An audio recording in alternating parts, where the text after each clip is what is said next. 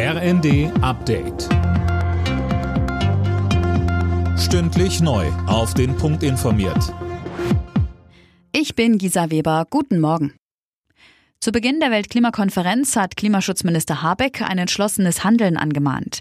Er nimmt dabei vor allem auch die Industriestaaten in die Pflicht. Die Weltgemeinschaft bewege sich nicht schnell genug in Richtung Klimaneutralität.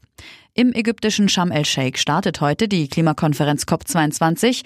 Habeck sagt, die COP muss Ergebnisse bringen und diese Ergebnisse müssen sich umsetzen in konkrete Handlungen. Diese konkreten Handlungen sind Aufgabe hier in dem Ministerium. Ein Handlungsauftrag, den wir trotz all der Krisen des letzten halben Jahres immer wieder umgesetzt haben, Schritt für Schritt. Wir sind vorangekommen. Ich sage nicht, dass wir fertig sind. Ich will aber sagen, dass wir jeden Tag daran arbeiten, dass wir einen Schritt vorankommen.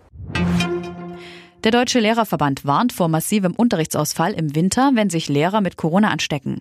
In den Funke-Zeitungen forderte Verbandspräsident Meidinger, die Schulen brauchen mehr Spielraum bei den Corona-Schutzmaßnahmen, etwa was eine Maskenpflicht im Unterricht angeht. Die Union will härtere Strafen für Klimaaktivisten. Straßenblockierer, die Polizei und Rettungsdienste behindern, sollen dafür ins Gefängnis kommen können. Das Gleiche gilt für Attacken auf Kunstwerke. CSU-Landesgruppenchef Dobrindt sagte der Bild am Sonntag, Klimaprotest dürfe kein Freibrief für Straftaten sein. Es brauche deutlich härtere Strafen für Klimakaoten, um einer weiteren Radikalisierung in Teilen dieser Klimabewegung entgegenzuwirken und Nachahmer abzuschrecken. In Großbritannien gibt es im kommenden Jahr anlässlich der Krönung von König Charles einen zusätzlichen Feiertag, den 8. Mai. Das Ereignis werde eine Gelegenheit für Familien und Gemeinden im ganzen Land sein, zusammenzukommen und zu feiern, so die britische Regierung.